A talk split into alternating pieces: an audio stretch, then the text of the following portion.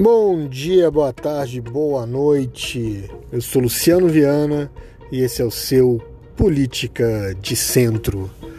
Podcast de política que não é nem a esquerda nem a direita e é trazido a vocês pela empresa Global Podcasts. Hoje a gente vai conversar sobre o, o ridículo que passou o empresário Carlos Wizard, que, como o próprio nome diz, fundador da rede de ensino de inglês Wizard, que eu garanto que muitos de vocês devem ter estudado inglês lá, né?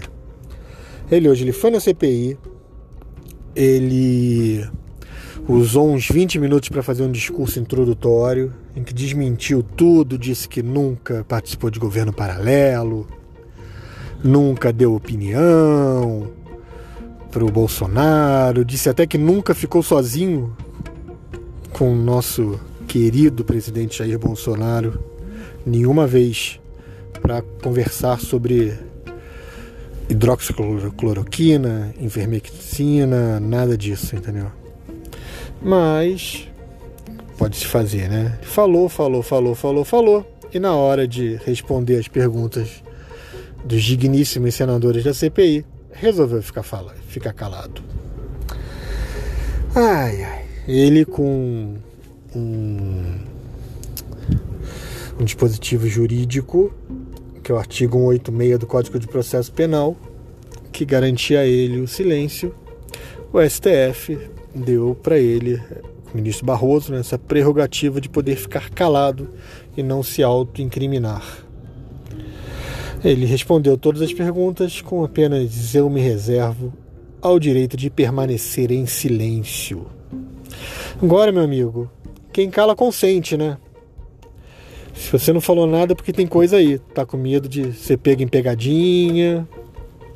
Então, ou seja, de uma pessoa completamente, sabe, sem sem importância, Carlos Wilders praticamente passou a ser o inimigo número um da nação.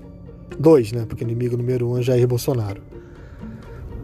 É, então, vamos ver o que, o que virá a seguir.